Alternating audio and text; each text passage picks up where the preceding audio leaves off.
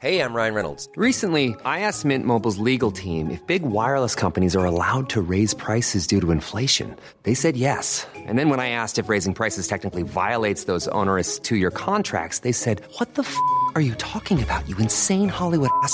So to recap, we're cutting the price of Mint Unlimited from $30 a month to just $15 a month. Give it a try at mintmobile.com slash switch. $45 up front for three months plus taxes and fees. Promo for new customers for limited time. Unlimited more than 40 gigabytes per month. Slows. Full terms at mintmobile.com.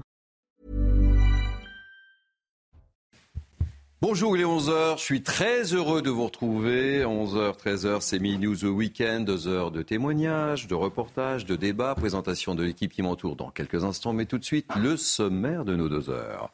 On commencera par ces images d'une rare violence. Une voiture de police attaquée par des manifestants hier à Paris. Cela s'est produit en marge des rassemblements anti-police qui se sont déroulés aux quatre coins de France. À Besançon, on a même vu une pancarte appelant au meurtre des forces de l'ordre.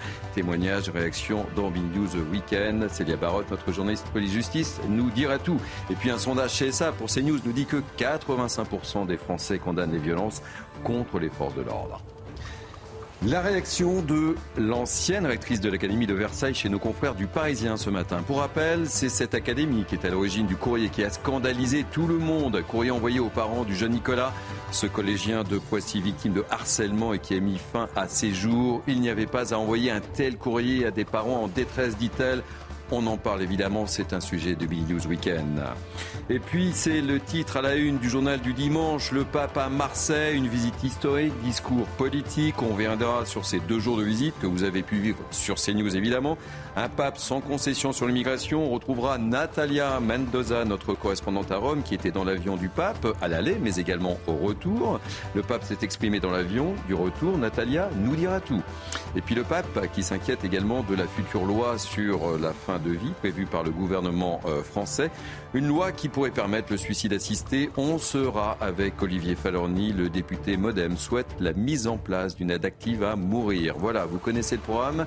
Merci de nous accueillir chez vous. Nous sommes ensemble durant deux heures. Tout de suite, un point sur l'info avec Isabelle Piboulot. Bonjour, ma chère Isabelle. Bonjour Thierry, bonjour à tous. 79 000 grands électeurs appelés aux urnes aujourd'hui pour les élections sénatoriales.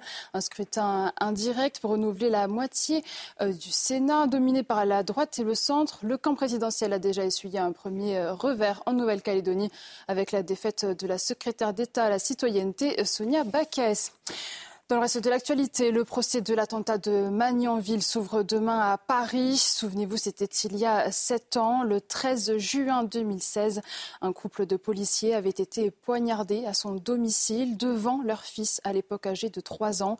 Mohamed Lamina Berrouz va être jugé pour complicité d'assassinat, complicité pour des faits de séquestration et d'association de malfaiteurs en relation avec une entreprise terroriste. Pour CNews, Sandra Buisson et Célia Barotte ont rencontré les premiers intervenants présents au moment de l'assaut. Après avoir poignardé Jean-Baptiste Salvin, le terroriste, Larossi Abala se retranche au domicile des policiers. Il garde en otage Jessica Schneider et l'enfant du couple au premier étage du pavillon. Des contacts de renseignement sont établis et deux colonnes d'assaut du raid sont mobilisées pour sauver les victimes. L'idée, c'était euh, de faire un assaut en partant du bas et monter euh, vers le haut, vers l'étage. Et, et de faire une diversion en grenadant à travers les, les fenêtres du haut. J'ai donné l'autorisation de, de, de, de, grenader, mais de grenader à vue, au rez-de-chaussée euh, et à main, et non pas avec des, lanceurs de, grenades qui sont beaucoup moins précis et, et, surtout à vue pour ne, pour ne blesser personne. Une fois l'assaut donné, les équipes du raid découvrent le corps sans vie de la fonctionnaire de police. L'enfant de 3 ans est lui sain et sauf. Il est confié au médecin du raid, accompagné par un voisin et ami policier de la famille, surnommé Canard. Le premier suivi psychologique, c'est Canard qui l'a fait. Il avait vraiment cette intelligence humaine. Et donc ce petit moment qui a dû durer deux minutes dans l'ambulance, euh, c'était des mots très simples. Euh, il sort de l'enfer. Et de voir ce, petite tête blonde avec son petit sourire, c'est juste magique. Sept ans après, malgré ce procès, la famille de Jean-Baptiste Salvin est consciente qu'elle n'aura pas encore toutes les réponses à ses questions. Vous en faites euh, peut-être partie. 58% des Français sont friands de restauration euh, rapide. C'est ce qu'affirme une étude de Gira Conseil, cabinet expert dans la connaissance de la restauration. Fast food, sandwicherie, euh, boulangerie, street food, snacking. Leur chiffre d'affaires dépasse celui des restaurants traditionnels. Reportage à Toulouse de Jean-Luc Thomas. Dans les rues de Toulouse, comme dans toutes les villes de France, la restauration rapide gagne des parts de marché 1 à 2% par an. Vu un peu la conjoncture actuelle, ça ne me surprend pas. Je suis quelqu'un qui consomme, je pense, beaucoup plus en restauration rapide, euh, en particulier les kebabs. La restauration rapide, c'est vraiment la facilité, c'est pas cher. Moi, je préfère encore l'expérience du restaurant. Les habitudes des Français changent. Aujourd'hui, le repas de midi se limite pour beaucoup à 30-45 minutes. Les Français euh, ont moins de temps pour manger. Ils gardent toujours cette envie de bien manger, euh, de bien manger, de manger de la qualité. Depuis le Covid, les consommateurs dépensent plus pour leur repas de midi hors domicile, 12,50 euros au lieu de 9,70 pour des produits frais en circuit court. Ils veulent mieux manger et se faire plaisir. On propose euh, des produits un petit peu plus poussés, de la street food un petit peu cuisinée, des pâtes à la truffe, euh, des burrata box. Les restaurateurs traditionnels se réinventent. Ils sont nombreux à avoir ces dernières années créé leur propre outil de restauration rapide. Food trucks font beaucoup de volume en nombre de tickets parce qu'ils sont présents dans tous les gros événements, les festivals, sur la Coupe du Monde, dans tous les stades. Et ça, ça fait beaucoup de tickets. Moins de chiffres, beaucoup de tickets. Les boulangeries urbaines sont les grandes gagnantes du boom de la restauration rapide. Cela peut représenter jusqu'à 70% de leur chiffre d'affaires. Bientôt la fin d'une institution parisienne. L'un des plus anciens magasins de Paris risque de disparaître. Il s'agit de l'Oriental, temple des amateurs de pipe, voisin du Conseil constitutionnel. Sa présence dérange, mais sa propriétaire compte bien résister. Les détails avec Dounia Tengour et Axel Rebaud. C'est à quelques pas de la comédie française, dans le magnifique jardin du Palais Royal, que se niche à l'Oriental, l'une des boutiques les plus anciennes de la capitale. Rendez-vous depuis 1818 des amateurs de pipes traditionnelles. La propriétaire des lieux est désormais menacée d'expulsion. La raison officielle, des questions de sécurité évoquées par le Conseil constitutionnel. Un motif remis en doute par l'avocat de la propriétaire. On ne sait pas euh, ce que M. Laurent Fabius veut véritablement faire de, ce magasin. Quelle urgence y a-t-il à expulser cette dame qui est là depuis 26 ans, euh, qui paye régulièrement son loyer, euh, sous prétexte d'étendre le, champ du Conseil constitutionnel. Accusée d'être située sur le domaine public, la boutique voit chaque jour son accès de plus en plus restreint. La propriétaire dénonce une injustice. Ça les dérange mon petit magasin. Alors vous vous avez compris pourquoi chaque fois ils, ferment les grilles, etc. pour m'embêter, pour que je m'en aille. Mais je ne partirai pas. Suite à nos sollicitations, le Centre des Monuments Nationaux, gestionnaire des lieux, n'a pas souhaité s'exprimer. Pour l'heure, aucune indemnisation ou boutique de remplacement n'a été proposée à la propriétaire d'Al-Oriental. Portée en justice, l'affaire est désormais entre les mains du tribunal administratif. Voilà pour le point sur l'information. Je vous retrouve dans 30 minutes pour un prochain journal. Tout de suite, Midi News avec vous Thierry. Eh oui, on ne manquera pas le rendez-vous, ma chère Isabelle. À tout à l'heure dans 30 minutes. Allez, Midi News Weekend, c'est parti. Nous sommes ensemble jusqu'à 13h avec moi pour commenter l'actualité. Naïma M. Fadel, une fidèle essayiste. Bonjour. Bonjour Thierry. Kevin Bossuet, professeur d'histoire. Bonjour Thierry. Tout va bien Toujours. Notre ami Caroline Pilat. je me suis dit, a-t-il un doute sur mon nom? Absolument pas. Comment le pourrais-je? Mais comment le pourrais-je? N'imagine pas, vous faites partie de la famille du Mini News.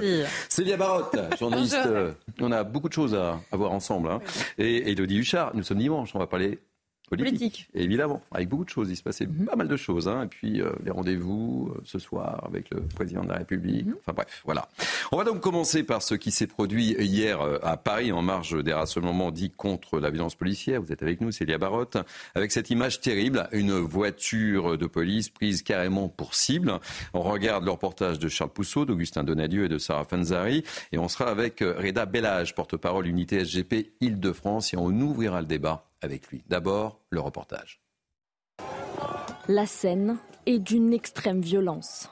Alors que le cortège progressait sur le boulevard de Clichy, au nord de la capitale, cette voiture de police s'est retrouvée bloquée dans le trafic juste devant la tête de cortège.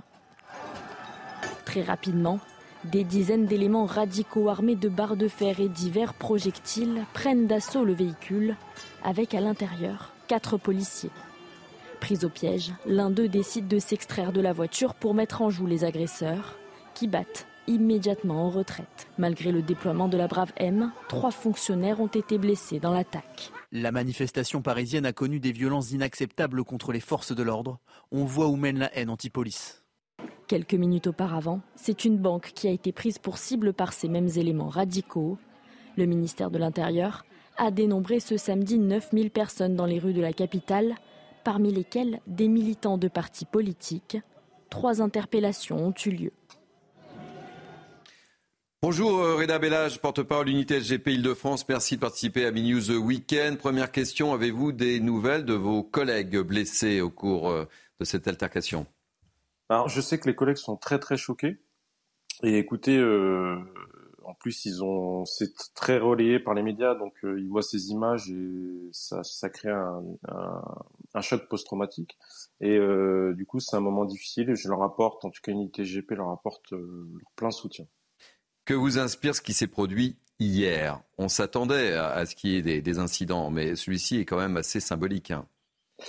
Euh, ça m'inspire de mon côté, moi, de policier, c'est le courage, le courage de pouvoir euh, sortir de son véhicule pour essayer de d'éviter le pire, le, le, courage de pouvoir euh, faire face à des individus déterminés, hein. le courage de pouvoir, malgré les images qu'on a vues sur les manifestations précédentes où on avait tenté de brûler un collègue, où on a fait euh, on avait lancé des projectiles sur un autre collègue qui avait perdu connaissance, qu'on a été obligé de traîner et de protéger face à des individus hostiles.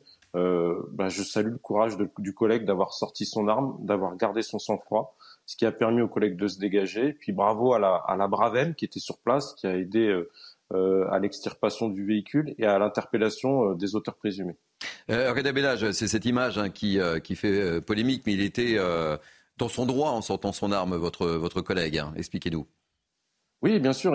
en fait, vous avez un attroupement d'individus armés qui s'en prennent un véhicule de police, sachant que deux collègues, au moins deux collègues, sont déjà blessés. Donc vous savez que l'intégrité physique euh, de l'équipage est remise en cause. Le collègue sort son arme, il a le doigt le long du pontet et non sur sa il ne peut pas tirer donc tout de suite. Et euh, en plus il euh, il est en position contact. C'est-à-dire qu'il et en plus de la position contact. Si on entend on écoute bien la vidéo le collègue fait des sommations verbales. Donc d'après les images euh, l'intervention elle est carrée et elle est décisive vous restez avec nous, euh, Reda Bellage. Euh, on, ouvre effectivement le débat avec, euh, avec nos invités, mais on va faire un point sur, sur l'enquête. Que sait-on, Célia Barotte, là, depuis, depuis hier? Oui, alors cette attaque, elle a eu lieu aux alentours de 16h30, boulevard de Clichy. Il s'agit d'individus grimés, cagoulés, qui ont attaqué à coups de barre de fer ce véhicule. C'est un véhicule de police qui assurait des missions de sécurisation. Un équipage de la Brave à pied et non motorisé, comme on a pu le voir de, chez certains de nos confrères, est intervenu en renfort pour permettre permettre de mettre en sécurité le véhicule et extirper euh, euh, cette voiture de police. Quatre policiers donc euh, se trouvaient à l'intérieur de ce véhicule. Trois policiers blessés, dont deux au cervical. Consécutivement à cette attaque, il y a eu donc trois interpellations qui, selon nos sources, ont pu avoir lieu grâce à l'utilisation des caméras de vidéosurveillance ou encore à l'utilisation des drones, car la préfecture de police avait déposé un arrêté de 10 heures à 22 heures autorisant la captation, l'enregistrement et la transmission d'images dans le cadre de cette manifestation. Concernant les faits, le parquet nous a également indiqué qu'une enquête est ouverte du chef de violence volontaire sur personne dépositaire de l'autorité euh, publique et confiée à la sûreté euh, territoriale de Paris. À savoir également euh, donc que la caisse d'épargne qui a été touchée, selon ce, bilan, n'a fait état d'aucun blessé, même si du personnel se trouvait à l'intérieur. Alors il y a eu un certain nombre de, manifestations. quel est le, bilan C'est ça et 1500 éléments euh, radicaux euh, qui ont été euh, comptabilisés par la préfecture de police de Paris. Quel bilan tire-t-on un peu de ces, manifestations Les- les- qui se sont déroulées relativement dans le calme, il faut le signaler aussi. Les services de renseignement s'attendaient euh, voilà, à, des, euh, à des débordements, à des interpellations. On est au nombre de trois. Alors c'est un chiffre qui peut paraître euh, vraiment minime, mais au vu de, de cette attaque, les faits sont, sont quand même assez graves. On, a- on est sur une enquête qui est ouverte, qui... qui, euh, des, des personnes dépositaires de l'autorité publique des, et qui ont été victimes de, de violences volontaires, euh, comme on a pu le voir sur ces images. Votre réaction, Kevin Bossuet? Oui, cette manifestation, c'est la manifestation de la honte. Les gens qui ont manifesté s'en prennent directement à notre police, c'est-à-dire que derrière la police, ils s'en prennent à la France, ils s'en prennent à la République. Et regardez ce qu'il y avait à Besançon, il y avait une pancarte, un flic, une balle. Ouais, c'est-à-dire qu'il y avait évoqué, ouais. même un appel au meurtre. Et ce que veulent ces militants d'extrême gauche, c'est désarmer psychologiquement la police? Parce que à force de taper sur nos policiers, à force de mettre en avant des scènes sur les réseaux sociaux, les policiers parfois sur le terrain n'osent plus agir puisqu'ils ont peur. On a l'impression que dans ce pays, finalement, la présomption d'innocence existe pour tout le monde, sauf pour les policiers. C'est pour ça qu'il faut créer un statut spécial pour protéger nos policiers, pour qu'ils puissent intervenir sans avoir peur. Parce que moi, j'entendais, je voyais dans les manifestations des slogans Tout le monde déteste la police. Non, tout le monde ne déteste, ne déteste pas la police. Moi, j'aime la police. Je respecte la police. Les policiers font un travail admirable et à un moment, il faut les soutenir parce que ces gens qui étaient hier dans nos rues veulent détruire l'État républicain et veulent le chaos pour le chaos. Alors, on, on l'évoquait avec euh, Reda Bellage, trois policiers à l'intérieur du véhicule ont été légèrement blessés. Je vous propose de, de regarder cette, cette séquence suffisamment symbolique. Regardez-la. Déteste la police Tout le monde déteste la police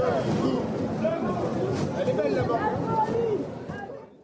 Voilà, Naïma M. Fadel, vous avez entendu les slogans Tout le monde déteste la police. hein. C'est complètement faux. hein. Euh, Déjà, euh, je crois que tout le monde soutient euh, sa police et notre police parce qu'elle est là aussi pour nous protéger. Elle est aussi là pour euh, la paix euh, publique, la sécurité publique. Il ne faut pas l'oublier que sans police, on serait dans un état de, tribalité. Il ne faut pas l'oublier.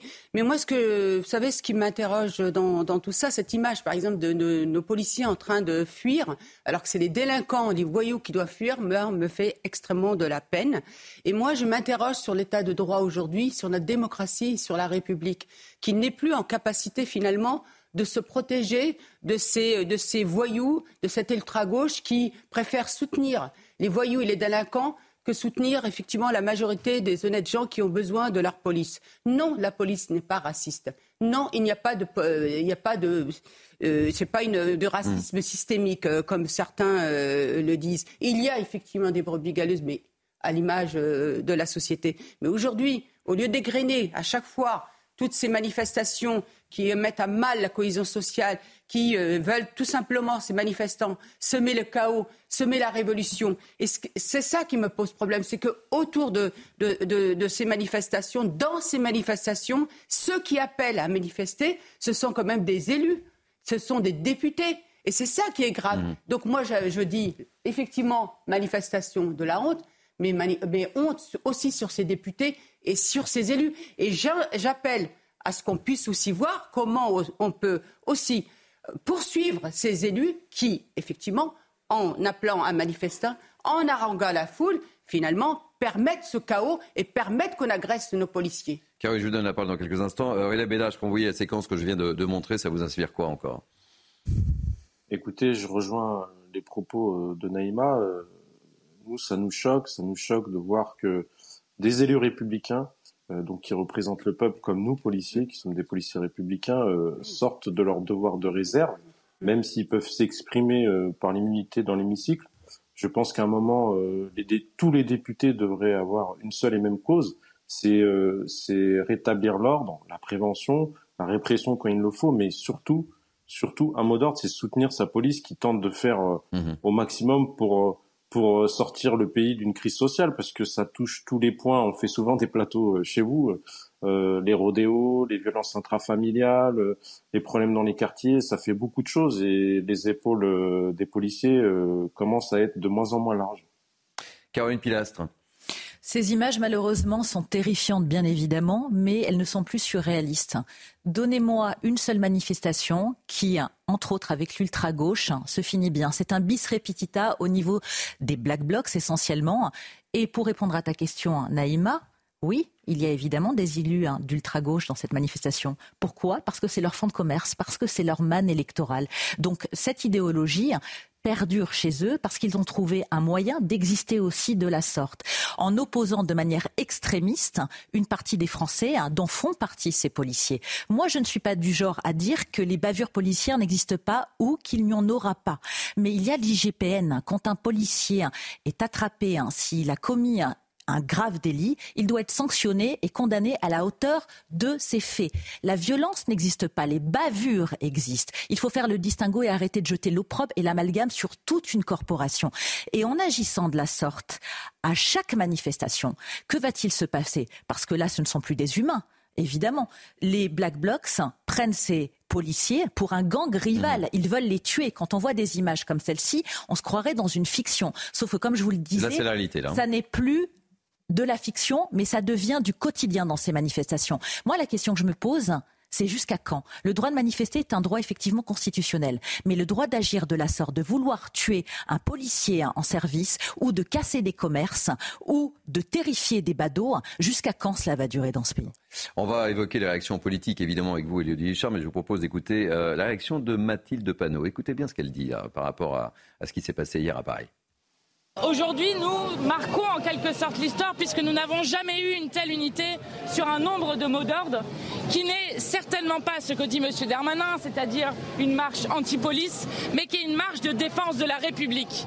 Parce que c'est être républicain que de refuser qu'un jeune homme de 17 ans ait été abattu par la police en juin avec 15 autres personnes depuis un an et demi et qu'aucun acte politique ne soit posé dans ce pays pour que plus jamais ce drame ne puisse se reproduire produire. Élodie Huchard, il y a eu pas mal de réactions euh, politiques évidemment hein, par rapport à ce qui s'est passé. Oui, déjà, factuellement, ce que dit Mathilde Panot est faux. On a vu euh, assez peu, finalement, euh, d'élus porter euh, l'écharpe. Ils ont sans doute tiré aussi les leçons. Quand on a vu Éric Coquerel, au milieu de tout le monde déteste la police, il y a eu moins de monde. Hier, oui, beaucoup de réactions qui se divisent tout simplement en deux. D'un côté, on a de la majorité à la droite et l'extrême droite, où on a défendu, évidemment, les forces de l'ordre. On a vu Gérald Darmanin, hier, qui, tout au long de la journée, s'est exprimé sur les réseaux sociaux. Il dit d'abord ceci, la sécurité ne fait pas de bruit. Coupe du monde de rugby, visite du roi Charles III et déplacement du pape à Marseille. Une semaine sans précédent qui s'est déroulée en parfaite sécurité et sans incident. Merci aux agents du ministère de l'Intérieur. Un moyen évidemment pour lui aussi de rappeler à quel point les forces de l'ordre sont mobilisées et encore plus cette semaine. Et puis il ajoute ceci en faisant référence bien sûr à la vidéo qu'on a vue. La manifestation parisienne a connu des violences inacceptables contre les forces de l'ordre. On voit où mène la haine anti-police. Alors ça c'est effectivement pour toutes les réactions de tous ceux qui défendent la police. Et puis de l'autre évidemment, on a vu une partie de la gauche et de l'extrême gauche expliquer qu'une fois de plus, la police avait sorti euh, son arme pour rien. On voit finalement hein, ces deux camps qui s'affrontent, alors pour des raisons euh, électorales majoritairement, puisque vous le disiez euh, tout à l'heure, effectivement, pour Mathilde Panot et les autres, c'est un moyen de surfer là-dessus, de se dire que c'est ce que veut leur électorat. C'est sans doute pas si vrai que ça. On a vu au moment des émeutes après la mort de Naël que LFI notamment ait perdu beaucoup de points et que les habitants des quartiers qui le représentent, eux aussi, ont besoin et envie souvent de sécurité. Un dernier mot, Reda Bellage, tout dernier mot. Écoutez, euh, ça, ça, nous déçoit, ça nous déçoit. C'est Madame Panot est une, une élue républicaine, mais euh, elle, parle de choses, elle parle de choses qu'elle qu'elle ne maîtrise pas du tout en fait, pas du tout. En fait, un policier qui est dans l'action, euh, il se, il s'expose toujours, il s'exposera toujours à peut-être faire une erreur ou à peut-être bien faire son travail. Euh, je suis désolé, je l'ai dit sur votre plateau et sur d'autres plateaux. Elle le prend en exemple, l'affaire Naël elle ferait mieux de se battre pour que justement ces jeunes arrêtent de conduire sans permis, que ces jeunes arrêtent de refus de faire des refus d'obtempérer. Je veux pas m'en prendre à sa mémoire parce que ça reste un gamin, j'ai des enfants aussi. Mais le week-end d'avant, il a été interpellé. Il faudrait qu'elle se réveille cette dame. Il a été interpellé pour les mêmes faits et il était encore dehors. Si, si vous prenez l'exemple de 2002 à Vitry-sur-Seine, où euh, une, un Porsche Cayenne, des jeunes avaient vu euh, les policiers ont pris la fuite, ils ont renversé, ils ont tué toute une famille, une femme et deux enfants. Et le père s'est retrouvé avec un petit nourrisson. Je veux dire, aujourd'hui, qu'on le veuille ou non, Florian, parce qu'on parle souvent de Naël, mais moi je vais parler de Florian qui a fait usage de son arme. Peut-être qu'il a aussi il a pris une vie dans le cadre de son travail, dans le cadre d'une action policière, mais il a peut-être sauvé des vies à Nanterre ce jour-là aussi. Merci euh, Reda Bella. Je rappelle que vous êtes porte-parole unité SGP Île-de-France. On va marquer une première pause, si vous le voulez bien, dans ce Mini News Weekend. On se retrouve dans quelques instants et on parlera de harcèlement scolaire avec euh, l'ancienne rectrice de Versailles qui s'exprime dans les colonnes du Parisien. En gros, en substance, elle dit euh, je ne sais pas, j'étais pas responsable, etc. Bref, on ouvrira le débat, évidemment. Restez avec nous, restez-nous fidèles. On se retrouve dans quelques instants. À tout de suite. Il est 11h30, merci de nous recevoir chez vous. C'est Midi News Weekend jusqu'à 13h. On se retrouve avec mes invités dans quelques instants, mais tout de suite un point sur l'info avec Isabelle Piboulot. Rebonjour Isabelle. Bonjour à tous. Gabriel Attal se rendra demain au rectorat de Versailles pour faire le point avec le nouveau recteur. Une visite qui fait écho aux récentes polémiques des courriers. L'un envoyé aux parents de Nicolas, un lycéen harcelé à Poissy qui s'est donné la mort début septembre. L'autre adressé à une famille qui se plaignait d'attouchements sexuels sur leur fille de la part d'un animateur périscolaire. Dans le Parisien, l'ex-rectrice de Versailles a présenté ses excuses et évoqué des failles de l'administration. Le président de la République sera l'invité de nos confrères de TF1 et France 2 euh, ce soir à 20h. L'occasion de revenir sur une semaine chargée et marquée par la visite du roi Charles III en France ainsi que la venue historique du pape François à Marseille. Depuis l'Elysée, Emmanuel Macron évoquera entre, autres les défis de la rentrée, la question de l'inflation et le pouvoir d'achat ainsi que l'immigration. Et puis euh, l'Azerbaïdjan poursuit ses opérations pour un contrôle total du Haut-Karabakh après l'offensive éclair qui a suscité l'inquiétude quant au sort des Arméniens piégés dans la région. Recep Tayyip Erdogan rencontrera demain son homologue azerbaïdjanais. Hier, l'Arménie a réclamé à l'ONU l'envoi immédiat d'une mission pour surveiller la situation sur le terrain. Merci beaucoup, chère Isabelle. On vous retrouve dans 30 minutes pour un prochain point sur l'info avec moi pour commenter l'actualité depuis 30 minutes. Naïm Fadel, Caroline Pilas, Kevin Bossuet et Elodie Huchard, on va revenir, euh, Isabelle en parlait sur cette dramatique histoire, cette lettre envoyée aux parents euh, du jeune Nicolas qui alertait, je vous le rappelle, sur le harcèlement subi par leur fils dans un collège euh, de Poissy, dans les Yvelines. L'adolescent de 15 ans avait mis fin à ses jours au début du mois de septembre. Rappel des faits avec Dunette Angour. Et on sera avec Gabriel Latanasio, professeur agrégé à la Sorbonne, pour ouvrir le débat. Dans un entretien accordé aux Parisiens, Charline Avenel revient sur le courrier de la honte après le suicide début septembre du jeune Nicolas, victime de harcèlement scolaire. Effondrée, elle présente ses excuses et reconnaît des manquements évidents de la part de l'institution. Il est inadmissible qu'ils aient reçu un tel courrier. Dans le cas présent, il n'y avait pas à envoyer un tel courrier à des parents en détresse. Ce dysfonctionnement met en évidence des failles dans la procédure et pose la question de la relation humaine avec les usagers. Entre excuses et mea culpa, l'ancienne rectrice affirme ne pas être à l'origine de ces lettres envoyées à la famille. Elle explique également ne pas avoir été mise au courant par le rectorat. J'étais en congé ainsi que mon adjoint. Bien évidemment, aujourd'hui, je ne me défausse pas. Je regrette de ne pas avoir eu connaissance de ces courriers et de ne pas avoir pu m'assurer qu'on tienne compte de la détresse des familles. Tout en rappelant son rôle dans la validation des lettres de réprobation, Charline Avenel admet ici une erreur de discernement. J'ai validé le principe de courrier adressé aux familles qui menacent les enseignants mais jamais pour des correspondances avec des familles dont les enfants sont victimes de harcèlement. Je découvre que ces lettres de réprobation ont été envoyées, et je le crains, en nombre, sans discernement à des familles en détresse. Erreur humaine ou problème systémique dans l'administration. Pour l'heure, l'ex-rectrice de Versailles n'a pas souhaité donner davantage de précisions. Bonjour Gabriel euh, Latenzio, je rappelle que vous êtes euh, donc professeur agrégé à la Sorbonne. Quelle est votre réaction sur cette prise de parole de l'ancienne rectrice de Versailles? Ça vous inspire quoi par rapport à cette dramatique histoire?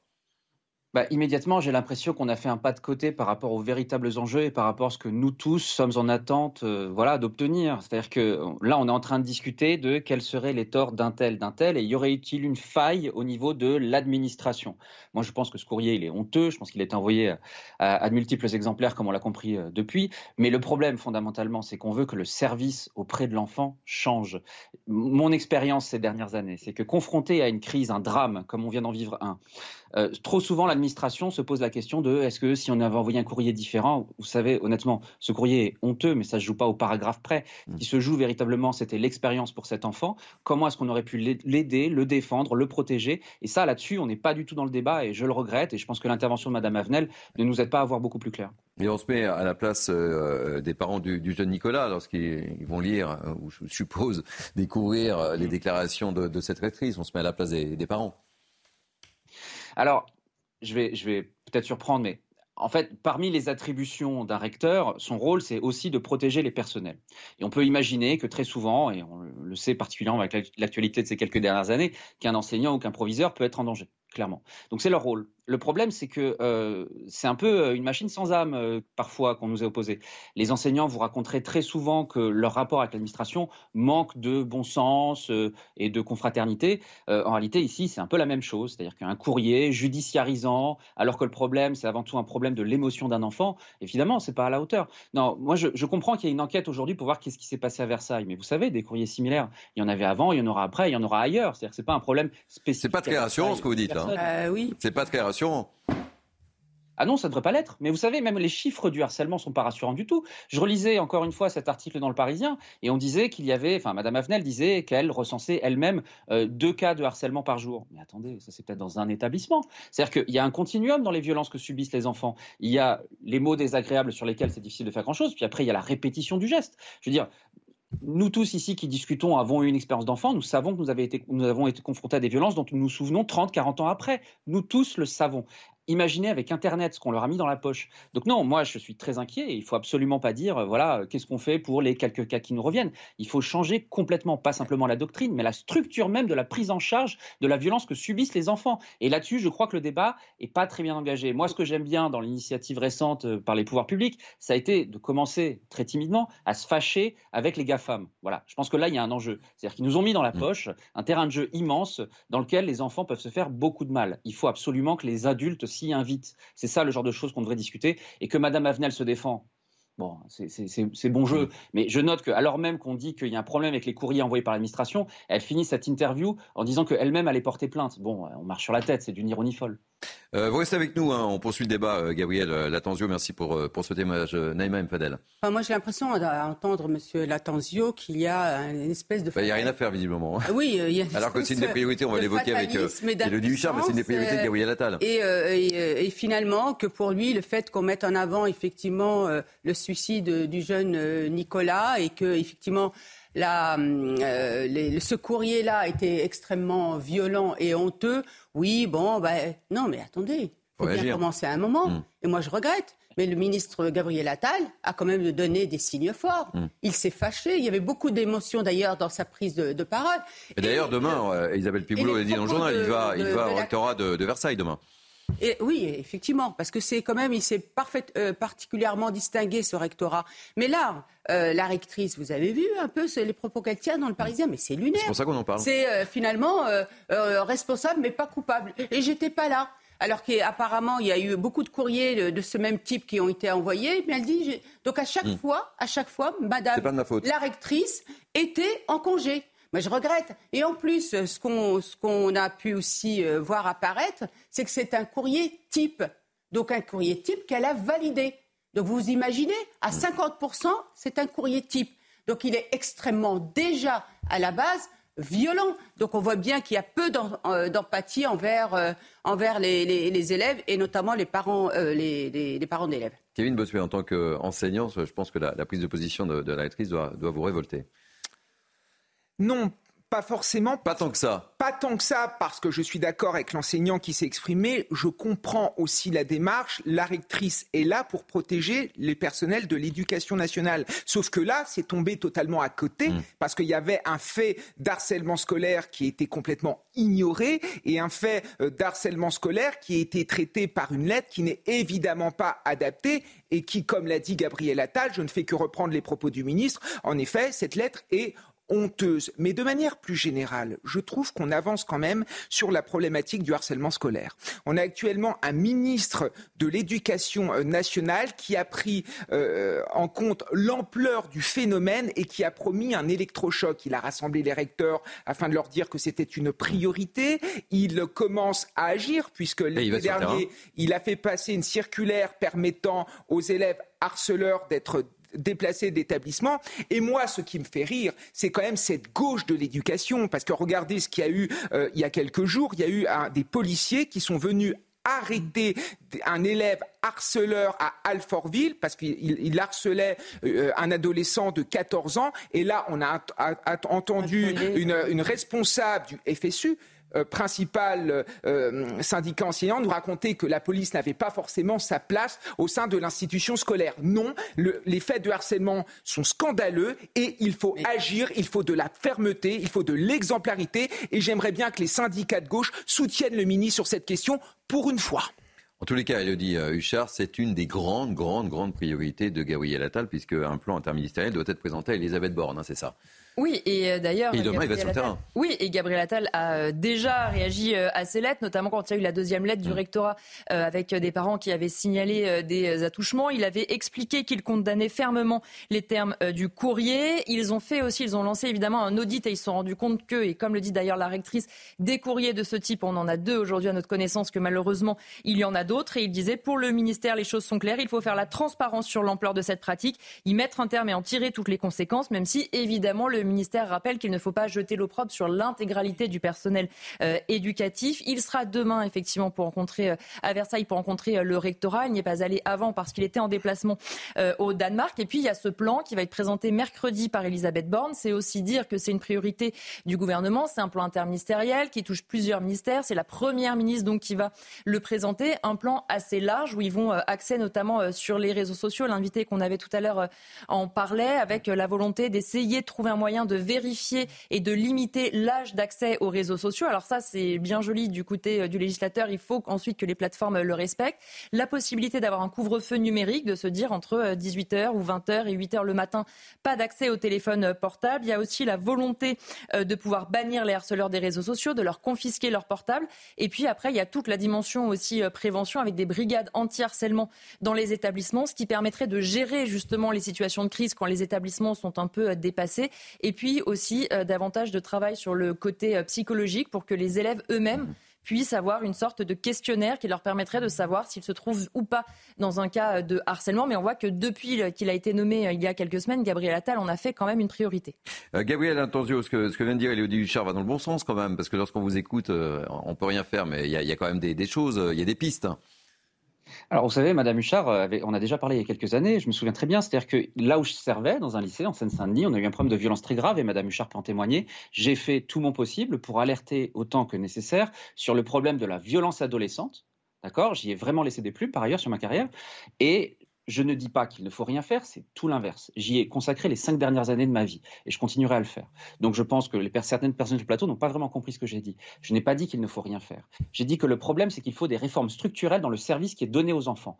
Dire que l'activité policière ou judiciaire pourrait résoudre le problème des petits monstres qui deviennent de grands monstres, c'est une erreur. Le sujet qui nous occupe ici, et c'est un peu le même entre les violences de Rix et le harcèlement, c'est comment est-ce que des jeunes enfants ont le démon qui monte en eux et comment on fait pour s'assurer que les comportements antisociaux qui se développent à l'adolescence et qui se transforment en une agressivité folle de 15 à 25 ans, on les combat. On n'y arrivera pas avec le sort de cours de grammaire, on n'y arrivera pas avec l'intervention de la police à l'école, mais il faut qu'on fasse vraiment quelque chose une, sur la réglementation de ce qui se passe en ligne. Oui, je suis d'accord, je l'ai dit, je l'ai dit, je vous l'ai dit tout à mhm. l'heure. Et deux, il faut qu'on ait un encadrement pédopsychologique de grande ampleur, parce qu'il ne s'agit pas simplement de juste recevoir une lettre d'un parent et pleurer, et qui ne le serait pas. Il s'agit surtout d'aider Nicolas. D'accord? C'est vraiment ça la clé. Et bon, après, euh, dire il y a un ennemi à gauche, à droite, vous savez, moi, à l'école, c'est tous ensemble qu'on va s'en sortir. Tous les professionnels de l'éducation. Moi, je suis de gauche, d'accord, ça gêne. Ah, on avait la vérité, c'est que les enfants ont besoin de nous tous. Merci beaucoup pour ce témoignage, Gabriel Lintenzio. Je rappelle que vous êtes professeur agrégé à la Sorbonne. Caroline Pilat, je ne vous ai pas entendu sur le sujet. Il était temps que le gouvernement, quel que soit d'ailleurs le gouvernement, prenne en compte à bras, le, corps pardon, cette question prioritaire du harcèlement scolaire, bien évidemment. Mais je rejoins monsieur, hein. il y a plein de choses à mettre en amont pour éviter au maximum des drames comme celui qui est arrivé à Nicolas et par extension à sa famille, bien évidemment. Malgré tout, il y a quand même des failles, il y a des carences. On parle d'erreurs humaines, mais moi je trouve que ce qui s'est passé totalement déshumanisé. Oui, il y a une lettre type, très bien, c'est l'éducation nationale. On ne peut pas faire preuve un petit peu d'empathie. On ne peut pas quand même s'arrêter sur des cas, ce sont des enfants, ce sont des jeunes, ce ne sont pas des robots. On n'est pas en train de parler de chat GPT là, on est en train de parler de gamins qui sont harcelés et qui potentiellement peuvent en arriver à se suicider. C'est quand même plus que dramatique. Maintenant, la question des GAFAM est également une question prioritaire. Parce qu'évidemment, par rapport au harcèlement qui pouvait exister hein, les années précédentes, hein, où il n'y avait pas ces réseaux sociaux, ces jeunes, quand ils rentrent chez eux, et parfois c'est dès 8 ans, on n'est pas en train de parler de mmh. préadolescence, n'ont jamais de répit. À partir du moment où ils se connectent sur leur téléphone, leur tablette ou leur ah ordinateur, cela continue sans cesse. Les parents aussi. Hein, un grand rôle à jouer. Justement, j'allais euh, en, parler. Ah, tu veux en parler hein Alors, deux, mots rapides parce qu'il nous reste cinq minutes avant de refermer cette première heure. Et Elodie Huchard est là. Et quand Elodie Huchard est là, on parle politique aussi. Et on a deux, trois petits sujets importants à aborder avec Elodie. Rapidement, euh, Neymar. D'Elodie, il me semble qu'on ne parle pas des parents et de la responsabilité des parents.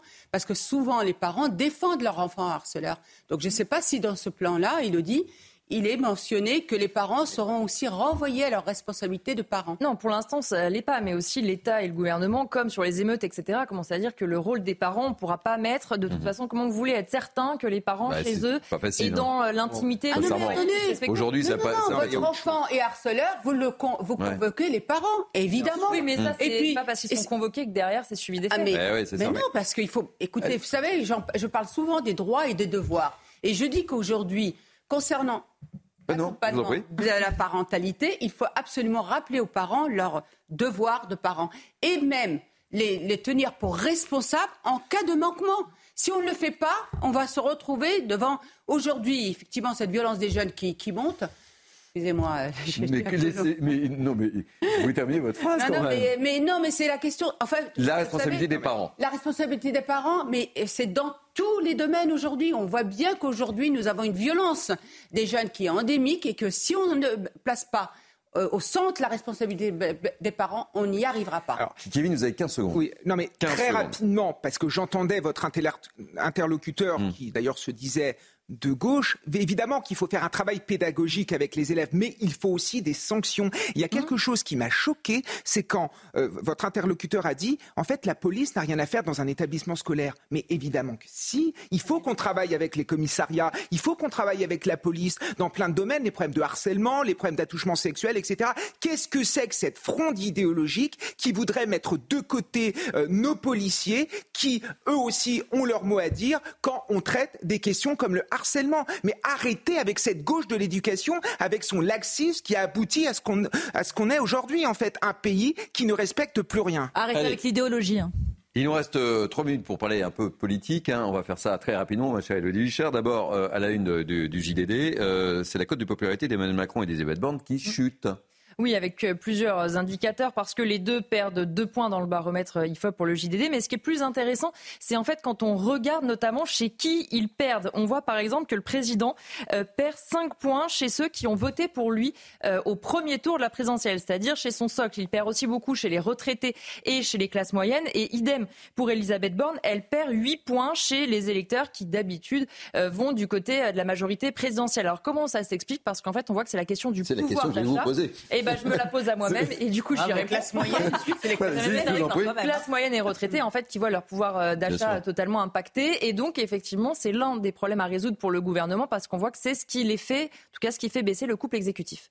Alors, euh, deuxième sujet, La rentrée politique d'Emmanuel Macron ce soir dans les grands journaux de TF1 et de, France 2, c'était prévu euh, C'est quoi l'objet? C'est un moyen à la fois, ça va, être une interview d'environ 20 euh, minutes, de clore la semaine qui vient de se terminer avec euh, donc la visite évidemment de Charles III et du pape, sans doute un petit satisfait du côté du président de la République puisqu'on doit reconnaître que ces deux visites se sont bien déroulées. Et puis il va ouvrir en fait la rentrée puisque c'est à partir de demain qu'à l'Assemblée les travaux reprennent dans l'hémicycle. Alors il va parler notamment d'écologie puisque deux demain, le chef de l'État va présenter son fameux plan pour euh, l'écologie. On sait que c'est aussi une priorité euh, du gouvernement. Il va parler aussi euh, du budget, puisque forcément l'automne à l'Assemblée va être compliqué avec ce vote du budget. Il va parler évidemment inflation, économie, pouvoir d'achat, parce que le gouvernement sait bien que ce sont des sujets qui intéressent les Français.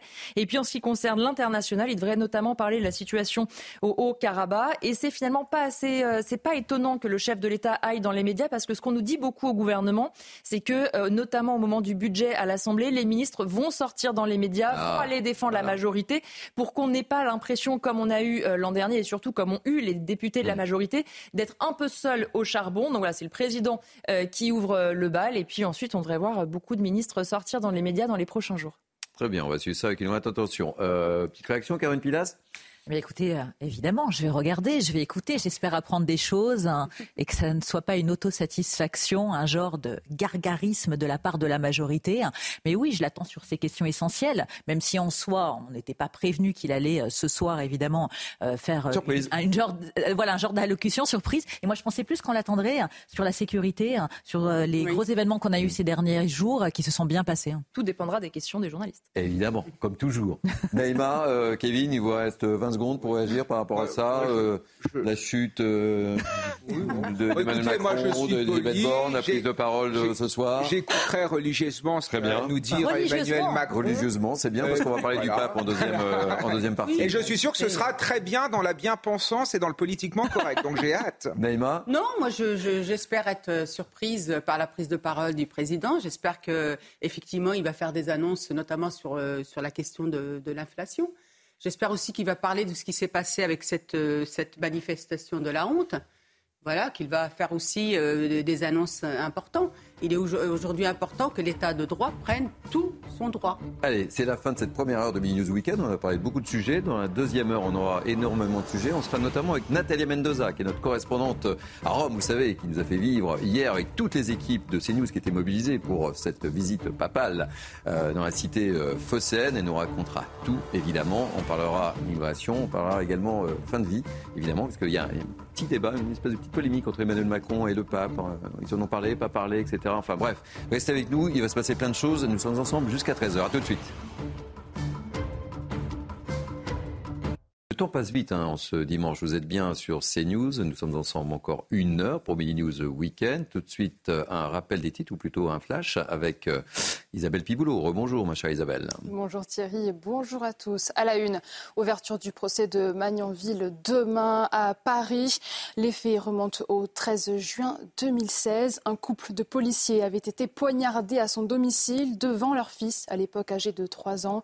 Mohamed Lamina Berous va être jugé notamment pour complicité d'assassinat et pour des faits de séquestration. Et selon Gilles Kepel, invité du grand rendez-vous ce matin, la vigilance est de rigueur face à la menace terroriste. Écoutez. Il faut, euh, sans euh, répandre la panique partout, il faut être extrêmement vigilant. Euh, la, veille de ces phénomènes, c'est fondamental. Si des attentats se produisent de nouveau dans notre société, avec l'espèce d'hystérisation qu'on voit aujourd'hui en politique, euh, on, a, on a un vrai risque. La France n'accueillera pas de migrants de Lampedusa, c'est ce qu'a annoncé le ministre de l'Intérieur cette semaine. Néanmoins, l'exécutif a publié ce mois-ci un guide pour l'accueil et l'intégration des réfugiés en milieu rural. Objectif, une meilleure répartition des réfugiés sur tout le territoire. Les précisions avec Dounia Tengour. Accueillir et intégrer les réfugiés dans les campagnes, une opportunité autant pour les territoires que pour leurs habitants. Voilà le message porté par cette brochure publiée ce mois-ci par la direction interministérielle à l'accueil et l'intégration des réfugiés. Pour désengorger les villes, les réfugiés sont invités à s'installer dans les territoires ruraux afin de revitaliser les centres-bourgs et leur tissu social. Parmi les avantages cités par le document, le logement, mais aussi la stabilité de l'emploi, une affirmation loin d'être partagée. Il n'y aura pas d'emploi pour eux. Je vous rappelle en plus qu'en milieu rural, le taux, euh, de chômage est euh, généralement bah, deux fois plus élevé que, que la moyenne nationale. Déserts médicaux, accès aux services publics restreints, chômage ou encore difficultés de mobilité. Malgré la volonté affichée par l'exécutif, sur place, l'installation de personnes réfugiées se heurte souvent à une réalité bien plus complexe. Un peu de légèreté avec cette information qui va peut-être vous faire sourire. Le festival de la flemme se tient en ce moment au Monténégro. Pour 1000 euros, les participants sont prêts à rester allongés des centaines d'heures. Le récit est signé Dounia Tengour. 1000 euros pour rester rallongé. Non, vous ne rêvez pas. Bienvenue au concours de la flemme du petit village de Brezna, au Monténégro. Après plus d'un mois de sieste acharnée, ils sont désormais plus que quatre finalistes. Parmi eux, Lidija, esthéticienne qui a déjà passé plus de 800 heures au repos. Mon frère et mes parents sont venus me supplier d'arrêter en me promettant 1000 euros en échange, mais je leur ai dit qu'il n'y avait aucune chance que j'arrête et que je resterai jusqu'au bout. Créé il y a 12 ans, ce festival insolite est surtout un pied de nez aux préjugés concernant la prétendue flemme des Monténégrins. Au-delà de l'humour, pour certains candidats, l'expérience constitue un véritable dépassement de soi. Je me dis que si je peux ici, avec la force d'esprit et ma persévérance, surmonter des obstacles et arriver jusqu'au bout, alors je pourrais transposer ça dans la vraie vie. Pour le plus grand bonheur des organisateurs, cette année est un excellent cru, puisque le record de la flemme a été largement dépassé. Jusqu'à ce jour, la plus longue sieste des candidats avait duré 5 jours, soit près de 117 heures. Et puis dans l'actualité euh, internationale, après un voyage de 7 ans, la NASA s'apprête à rapporter sur Terre le plus gros échantillon d'astéroïdes jamais collecté. Il doit atterrir aujourd'hui dans le désert de l'Utah aux États-Unis. Près de 250 grammes de matière qui doivent permettre de mieux comprendre les types d'astéroïdes qui pourraient menacer la Terre. La descente finale s'annonce périlleuse. Si elle échoue, la sonde ira faire le tour du Soleil avant de retenter sa chance en 2025. Merci ma chère Isabelle. Ça me donne euh, quelques idées. Imaginez-vous que je vous présente Midi News Weekend allongé dans ce cadre de Festival de la Flemme. Sous la couette. Hein. Ça, pourrait dynamiser les choses. Sacrée audience. Sacrée audience, on verra bien. Allez, il est 12h03. Euh, il nous reste encore une heure avec moi pour commenter cette actualité en ce dimanche matin. Naïm Fadel, essayiste. Caroline Pilas, chroniqueuse au summum de sa forme. Kevin Bossuet, professeur d'histoire. Elodie Huchard, journaliste politique. Et eh oui, on va parler encore politique. Et, puis notre ami Harold Iman spécialiste des questions internationales. Allez, on va revenir dans cette deuxième heure sur ces deux journées historiques à Marseille avec cette visite du pape dans la cité phocéenne. Deux jours d'ailleurs que vous avez pu vivre en direct sur CNews. Il s'est passé beaucoup de choses, il s'est dit beaucoup de choses avec cette une du journal du dimanche. Le pape à Marseille, visite historique, discours politique. On va retrouver tout de suite celle qui nous a fait vivre avec toutes nos équipes sur place à Marseille. Mais on va retrouver euh, Natalia Mendoza qui est revenue euh, à Rome. Bonjour ma chère Natalia, parce que vous avez pris l'avion à l'aller avec le pape et puis vous avez pris l'avion au retour. Bonjour Natalia, je vois qu'il fait très beau à Rome. Euh, que retenez-vous de, cette visite papale à, à Marseille, ma chère Natalia? Alors c'était un voyage apostolique dense, un voyage fort en symbole avec plusieurs moments clés. évidemment, il y a eu cette messe au stade euh, Vélodrome, un moment historique, première messe euh, célébrée par euh, ce pape sur le sol français depuis le début de son pontificat il y a dix ans et surtout c'était la rencontre entre François et les fidèles de Marseille et de toute la France. 100 000 personnes autour du site, 5 50 000 personnes réunies autour du pape à l'intérieur de ce stade transformé en cathédrale géante, une image très forte, sans doute le point d'orgue de ce voyage apostolique, mais il y a eu aussi les prises de parole percutantes du souverain pontife. Le fil conducteur de ce voyage a été sans doute eh bien, le thème de l'immigration devant le mémorial pour les migrants disparus en mer. François a évoqué les drames humains des migrants qui essayent de traverser la mer pour atteindre l'Europe. Les personnes qui risquent de se noyer doivent être sauvées, a dit le pape. C'est un devoir d'humanité, un devoir de civilisation. Lors de la rencontre, les rencontres méditerranéennes, lors de la session conclusive de ces rencontres, eh bien, il a parlé du modèle d'assimilation français. Il l'a fustigé. Il a dit que c'était un modèle rigide qui n'accepte pas les, différences. Il a dénoncé dans les sociétés occidentales, je cite, une propagande alarmiste qui, qui joue sur la peur des gens avec la rhétorique de l'invasion. Et il a lancé un vibrant appel aux croyants, aux fidèles catholiques pour qu'ils œuvrent en faveur de l'intégration et de la solidarité en, faveur de ces personnes qui traversent la Méditerranée pour atteindre l'Europe. Il y a une conférence de presse dans l'avion, euh, Natalia Mendoza. Oui, effectivement, il faut savoir que c'est l'avion papal, c'est le seul endroit dans lequel le souverain pontife de l'Église euh, catholique se prête à l'exercice euh, de la, de la conférence de presse, répondre aux questions des euh, journalistes. Cette fois-ci, il s'est exprimé sur plusieurs sujets, notamment l'Ukraine, l'immigration, sur la situation en Ukraine. Il a été questionné sur la mission diplomatique de paix qui est actuellement en cours. Il s'agit d'une mission que le pape a confiée au président des évêques italien, le cardinal Matteo Zuppi, qui s'est déjà rendu à Kiev, à Moscou et à Washington.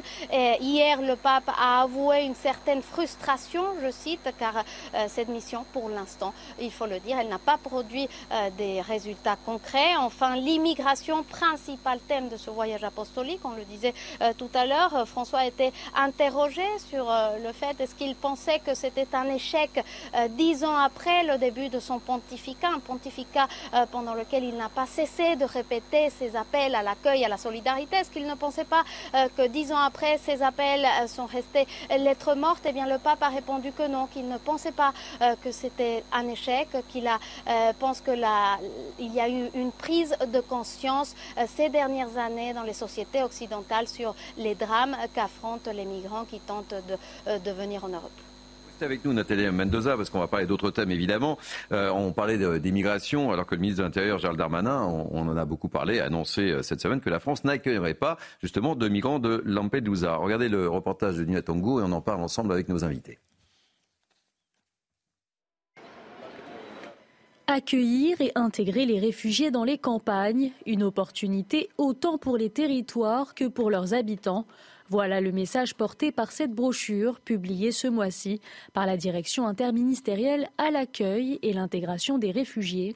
Pour désengorger les villes, les réfugiés sont invités à s'installer dans les territoires ruraux afin de revitaliser les centres-bourgs et leur tissu social. Parmi les avantages cités par le document, le logement, mais aussi la stabilité de l'emploi, une affirmation loin d'être partagée. Il n'y aura pas d'emploi pour eux. Je vous rappelle en plus qu'en milieu rural, le taux, euh, le taux de chômage est euh, généralement un, enfin, deux fois, parfois deux, bah ici pour deux fois plus élevé euh, que, que la moyenne nationale. Déserts médicaux, accès aux services publics restreints, chômage ou encore difficultés de mobilité. Malgré la volonté affichée par l'exécutif, sur place, l'installation de personnes réfugiées se heurte souvent à une réalité bien plus complexe. Réaction, Kevin Bossuet. Oui, alors moi j'ai écouté euh, le pape, on a bien compris qu'il faisait de la question euh, des migrants une question essentielle, mais moi ce que je regrette, c'est finalement cette inflexion, parce que si on fait un petit peu d'histoire, on remarque que par exemple Jean-Paul II était très attaché au respect des peuples, très attaché au respect des nations. Il disait que c'était normal que les États réglementent leurs frontières ou que les États protègent leur identité nationale. Et puis il y a eu Benoît XVI. Alors Benoît XVI, il parlait un petit peu moins de nation, il parlait davantage de biens communs, euh, d'esprit collectif. Et euh, il a beaucoup questionné la question européenne en disant que la civilisation européenne, c'est évidemment Athènes, c'était la démocratie, c'était évidemment le christianisme. Il était dans cet esprit collectif. Moi, ce qui me gêne avec le pape François, c'est qu'en fait, il fait passer l'individu avant le collectif. Mmh. Et ça, c'est un petit peu embêtant parce qu'il faut bien qu'il se rende compte que dans une société structurée, civilisée, le sens du bien commun, c'est quelque chose euh, de très euh, important. Je veux dire, les peuples européens ont, aussi le droit de protéger leur sécurité, de protéger leur identité, de protéger leur souveraineté nationale. Et même si l'hospitalité est une valeur chrétienne, il ne faut pas que ça se transforme par une mise en danger de la pérennité d'une société. Trop d'immigration mal maîtrisée, ce n'est pas possible. Et dernier point sur l'assimilation. Mais l'assimilation, c'est le cœur du modèle républicain français. dire quand on accueille, il faut un minima que les personnes qui arrivent partagent nos valeurs, partagent notre manière de vivre. Sinon, ça se termine en conflit. On le voit sur notre sol, par exemple, en Seine-Saint-Denis, où vous avez de plus en plus de conflits communautaires parce que vous avez des, communautés qui ne partagent pas le bien commun, qui ne partagent pas l'idéal républicain. Harold, le, pape était sur le dossier qu'on l'attendait, quoi. Il n'y a pas de surprise. Hein. Non, pas du tout. C'est le, fait même d'aller à Marseille, qui est la ville cosmopolite, interméditerranéenne, tout cela a été planté d'avance dans des rencontres méditerranéennes avec euh, des représentants de tous les pays, de toutes les rives, et, même un cardinal pour chaque rive. Donc ils en ont fait cinq. Il y a la mer Noire aussi. Donc euh, ça, ça, ne pouvait être qu'une réunion de euh, je dirais, de mobilité des populations méditerranéennes. Mais euh, pour revenir une demi-seconde sur l'idée de euh, d'installer des migrants dans les campagnes. En Italie, ils ont fait ça il y a quelques années avec des Kurdes dans certains villages du sud qui étaient vides. Là, ça s'est bien passé. Mais maintenant, je crois que les, flux sont tellement énormes que ça n'a plus de comparaison. Et, pas, ce n'est plus du tout, du tout à l'ordre du jour en Italie de faire une chose pareille. Caroline Pilat, hein, sur cette idée. Alors, au préalable, je tiens juste à dire que l'on soit croyant, pratiquant ou non, j'ai trouvé cet événement rempli de ferveur, de piété hein, et très mmh, émouvant. Mmh. Le pape est dans son rôle. Au moins, il est cohérent. Il a toujours défendu cette cause. Il fait preuve d'humanisme. C'est son humanisme et c'est un homme de gauche. Il ne s'en est jamais caché. De fait, moi, je ne l'attendais pas autrement sur ce discours. Pas de surprise, quoi. Pas de surprise. D'ailleurs, hein, ça lui a été reproché par des catholiques conservateurs mhm.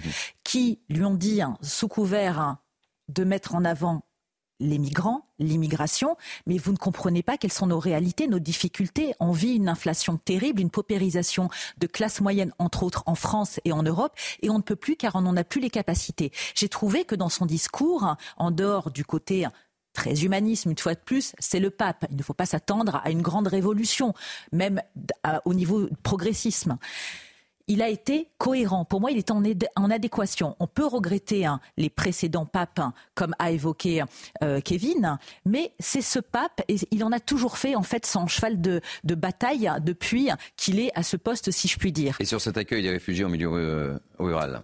Écoutez, moi, je suis de l'avis de Pierre Gentillet qui est très souvent sur ce plateau hein, et qui connaît bien le sujet. Hein. C'est compliqué hein, de ne pas demander l'avis aux locaux parce que ce sont les locaux qui vont vivre et cohabiter avec ces populations. À partir du moment où le chômage, comme il le disait, est doublé. L'acceptation est toujours difficile. Et où il y a une désertification, mais il y a aussi effectivement un manque de services publics. Ces gens peuvent se dire, nous vivons des difficultés, nous vivons une injustice. À partir du moment où il y a une population hein, qui a une autre identité, parce qu'il y a aussi cette question-là sous-jacente, ne nous l'aurons pas, qui va arriver dans nos campagnes, pourquoi est-ce qu'elle serait privilégiée par rapport à nous? Et moi, je le dis depuis le départ, évidemment, je ne le souhaite pas, mais je crains sur le plan européen que cela se transforme en guerre civile. Parce qu'à force d'incompréhension de part et d'autre, c'est ce qui peut malheureusement se produire. Naïm Non, mais de, vouloir en fait euh, répartir des personnes qui sont euh, réfugiées, dont la demande d'asile a été acceptée, ça peut être intéressant, mais il faut voir la manière dont on le fait. C'est vrai que si on répartit par groupe important de personnes de même origine, on risque de euh, refaire, enfin, ce communautarisme sur lequel, d'ailleurs, on a fait une loi sur, euh, contre le séparatisme. Je voudrais juste rappeler que dans les, le, milieu rural, en général, les petites communes, les petits villages, c'est très difficile d'intégrer parce que souvent, c'est des communes qui n'ont pas d'emploi, qui ont peu de services euh, publics, qui ont peu de toute commodité. Et, et c'est ça le problème, c'est que comment... Non, non, je vous en prie. Non, non, vous terminez votre phrase. Terminez votre phrase. Non, c'est bon, j'ai terminé. Ah bon, écoutez, on va retrouver euh, Nathalie Mendoza parce que l'autre euh, sujet, on a, on a évoqué évidemment la, question migratoire, mais il a été question également de, de la fin de vie, Natalia euh, Mendoza. Le pape l'a évoqué dans l'avion. Et puis, il y a cette espèce de petite polémique qui s'instaure du côté d'Emmanuel Macron. on en a parlé, il y a une prise de position un petit peu différente du pape, mais le pape en a parlé, c'est important de le dire aussi. Oui, effectivement, le, pape et euh, euh, le président Emmanuel Macron se sont réunis pendant une trentaine de minutes en tête à tête. À l'issue euh, de cette rencontre, l'Élysée a, communiqué en disant qu'effectivement, ils avaient bien parlé du thème de la fin de vie Ultérieurement, euh, le communiqué officiel ne fait pas mention euh, de cela. Donc il y a, c'est vrai, il y a, une ambiguïté de cela. Le pape, en tout cas, a parlé euh, de ce sujet lors de la conférence de presse pendant le, vol de retour de Marseille. Il a réitéré l'opposition, l'hostilité de l'Église catholique à l'idée d'une aide active à, à, à, mourir. On ne joue pas avec la vie, a dit le pape, ni au début ni à la fin. François a dénoncé c'est, euh, je cite, les colonisations idéologiques qui vont à l'encontre euh, de la vie humaine. Fin de citation. On ne joue pas avec la vie, c'est une phrase qu'il a martelée, il a répété euh, plusieurs fois pendant cette conférence de presse pour marquer son opposition au projet de loi qui s'apprête à être discuté au Parlement français. Merci beaucoup pour tous ces témoignages, euh, Natalia Mendoza, notre correspondante permanente à Rome. Alors justement, c'est un sujet euh, ô combien euh, sensible, évidemment pour l'Église, mais aussi pour certains personnels de, la santé. Et un collectif de 800 000 personnes s'y oppose fermement. Explication de Mathilde Couvillère-Flornois et de Maxime Lavandier. Et on en parle évidemment avec vous, Élodie Huchard. C'est un dossier épineux que le gouvernement a entre les mains. Le projet de loi sur la fin de vie continue à diviser. Pour rappel, le projet de loi contient trois volets l'accompagnement des patients, les soins palliatifs et l'aide active à mourir. C'est ce dernier volet qui fait débat. Alors que l'Académie de médecine s'est dit favorable à titre exceptionnel, près de 800 000 professionnels de santé s'opposent fermement à ce projet de loi. C'est le cas de cette infirmière en soins palliatifs. Les soins palliatifs, qu'est-ce que c'est? C'est de l'accompagnement des personnes jusqu'au bout de la vie. Donc c'est un projet de vie. L'assistance médicale à mourir, là c'est un projet de mort. Donc pour moi, on est sur deux choses qui sont à l'opposé l'une de l'autre. Autre critique du côté des soignants, la manière dont le projet de loi a été conduit. Il n'y a pas eu de construction, euh, qu'on ne connaît pas le texte, que la façon dont se sont passées les réunions, euh, que ce soit en termes d'absence de, compte rendu, d'absence d'ordre du jour, de prise de parole, de représentation de certaines personnes qui ne représentaient qu'eux-mêmes, euh, de débat, une méthode qui n'était pas du tout en fait acceptable à nos yeux. Le projet de loi devrait être remis au président de la République avant la fin du mois de septembre. La prochaine étape sera sa présentation en Conseil des ministres, mais aucune date n'a été communiquée pour le moment. Sujet ô combien sensible, ma chère euh, Élodie Huchard, hein, que ce projet, et on le voit bien hein, entre euh, ce que, ce que j'évoquais avec euh, Nathalie Mendoza, entre la discussion avec le, avec le pape, Emmanuel Macron a dit on l'a abordé, c'est pas aussi limpide que ça, enfin bref, on voit que le sujet ne laisse personne indifférent, on le comprend aisément. Non, c'est un sujet euh, sensible et en même temps, le président de la République s'est engagé à faire quelque chose justement pour que euh, la situation euh, évolue. On se rappelle qu'il avait lancé une grande convention citoyenne sur la fin de vie, qui avait rendu ses conclusions à l'Élysée et qu'à ce moment-là, le chef de l'État s'était engagé à avoir un projet de loi avant la fin de l'été. Mmh. Alors effectivement, ça prend un petit peu plus de retard. Ce qu'on sait, c'est que Agnès Firmin-Lebaudot, qui est ministre déléguée au ministre de la Santé, a mené beaucoup de consultations avant l'été, qu'elle en a de nouveau mené début septembre avec à la fois les parlementaires, avec les personnels de santé parce qu'elle disait elle-même vouloir co-construire, je cite, le projet de loi. En termes de calendrier, effectivement, avant la fin du mois, la copie sera présentée au président de la République. Ensuite, pour l'examen à l'Assemblée, il faut voir parce que l'agenda est déjà très chargé, donc on ne sait pas si avant la fin de l'année, ils auront le temps de commencer euh, l'étude du texte. Il y aura trois volets. Euh, c'est ce qu'avait déjà dit le président de la République. Un premier sur, effectivement, mettre en place une aide active à mourir ou une mort choisie, dit la ministre, parce que le but, c'est évidemment d'éviter de mettre le terme euthanasie au centre du débat. Un autre volet sur les soins palliatifs, parce que c'est euh, quand même un gros trou dans la raquette où il y a beaucoup de départements qui sont totalement dépourvus de soins palliatifs et donc il faudrait d'abord renforcer les soins palliatifs avant d'aller vers une aide active à mourir. Et puis ensuite, le, un volet relatif aux droits euh, des patients. Forcément, pour Emmanuel Macron, c'est un sujet sensible. On sait que lui y tient. Il le disait lui-même d'ailleurs qu'il n'avait pas forcément d'avis tranché euh, sur la question. C'est un sujet qui touche à l'intime de chacun. Et pour trouver une majorité à l'Assemblée, ça va être très compliqué. On ne pourra pas se dire euh, la droite est pour, la gauche est contre et la majorité va suivre le gouvernement parce que pour le coup, c'est typiquement le genre de sujet sur lequel il y a une liberté de vote. Et donc, pour trouver une majorité, il faut vraiment y aller voix par voix et c'est compliqué. Kevin Bossuet. Oui, moi, il y a quelque chose quand même qui me frappe. C'est pendant des siècles, on s'est battu pour la vie à travers, euh, par exemple, les progrès euh, de la médecine. Et là, on est en train de se battre pour la mort. Euh, et ce qui me choque aussi, c'est qu'il y a une loi qui existe déjà, c'est la loi Leonetti, mmh. qui permet une sédation euh, euh, euh, continue, débouchant sur une perte de la vigilance, une baisse de la vigilance et une baisse de la conscience, et qui permet de respecter le choix des patients. Finalement, pas d'acharnement thérapeutique, ou alors maintenir coûte que coûte. Et j'ai l'impression que c'est un débat de personnes bien portantes. On ne mmh. se met pas à la place des personnes malades. Et moi, je n'ai pas envie que les personnes malades se retrouvent dans une situation et se disent finalement, je suis un poids pour ma famille allons vers l'euthanasie. Moi, je trouve que cette société va quand même dans un euh, très mauvais sens. On va retrouver tout de suite Olivier Falorni, député modem de, Charente-Maritime et qui suit de très près ce, sujet ô combien sensible. Merci d'être avec nous, Olivier euh, Falorni. Euh, vous, vous souhaitez, c'est clair, la, mise en place d'une aide active pour mourir. On le voit, ça a été un sujet évoqué entre, entre, entre le pape et Emmanuel Macron. On ne sait pas comment, en tous les cas, mais il a été évoqué. Bonjour, en tous les cas. Bonjour à vous et, merci pour votre invitation. Effectivement, le, pape s'est exprimé en, quelques mots sur euh, la question de, la fin de vie. J'allais dire, il est, dans son rôle, même si euh, sa phrase m'a laissé un peu dubitatif parce qu'il parle euh, qui écoute les gémissements des personnes âgées isolées. Alors là, il y a déjà une confusion. parler de la fin de vie, en tout cas tel que nous l'entendons dans ce débat et dans le futur texte, ça n'est pas parler des personnes âgées isolées. Euh, c'est parler de la maladie grave et incurable. Ça n'est pas du tout euh, la même chose. Et beaucoup, malheureusement, de personnes qui seront peut-être susceptibles de bénéficier de ce droit seront des personnes qui auront 30, 40 et 50 ans parce qu'ils auront euh, un cancer terminal ou, la maladie de Charcot. Donc déjà, il y a une confusion qui est gênante. Et puis par ailleurs, j'allais dire dans, dans, la phrase suivante, il condamne l'avortement. Euh, et, le pape a dit, et, j'allais dire c'est son métier, euh, le dogme, euh, en disant que l'avortement était un crime, que l'homosexualité et le suicide étaient des péchés.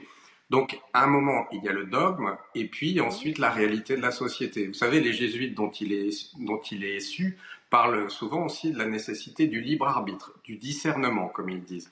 Et d'ailleurs, le discernement, il est euh, dans le texte de loi que j'ai défendu il y, a, deux ans et qui sera probablement euh, dans le futur texte de loi.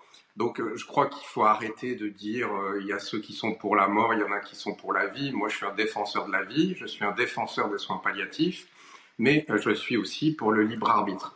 Et, vous savez, il y a un témoignage, moi, qui m'a beaucoup plus surpris et beaucoup plus marqué hier que les déclarations du pape. C'est le témoignage d'Alain Juppé. Si, vous m'en laissez 30 euh, secondes, je vais quand même vous le dire. Euh, Alain Juppé, qui dans le Figaro hier, écrit, je vais être très bref, il, se déclare catholique et il dit Je n'ai pas eu l'impression que Dieu était là à la fin de la vie de mon père. Je revois mon père en phase terminale d'un cancer, sans espoir de rémission, hurler de douleur sur son lit d'hôpital, un fils peut-il avoir la cruauté de laisser continuer le supplice? Je ne l'ai pas eu, pas plus que le médecin.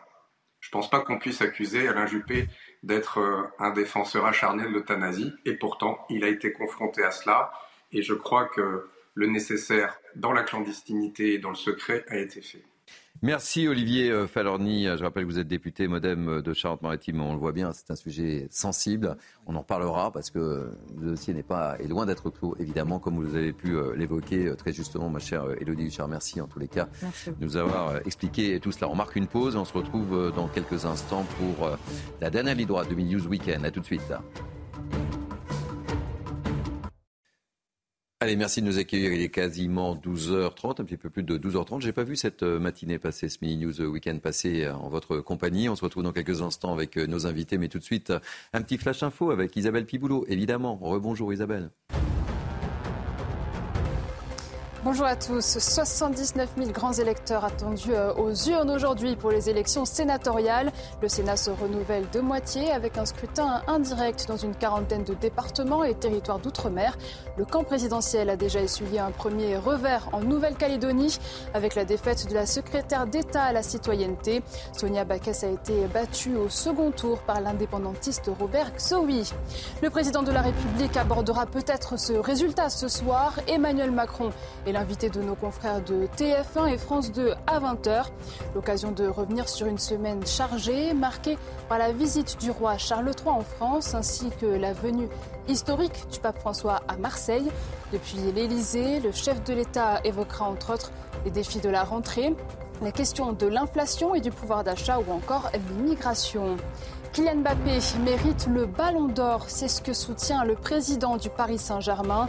Nasser El Raifi ajoute que les problèmes rencontrés cet été entre le club et son joueur restent dans la famille. Kylian fait partie de la famille, dit-il, écarté pour avoir euh, refusé de prolonger son contrat qui se termine en 2024. L'attaquant star du PSG a tout de même marqué 8 buts en 5 matchs cette saison.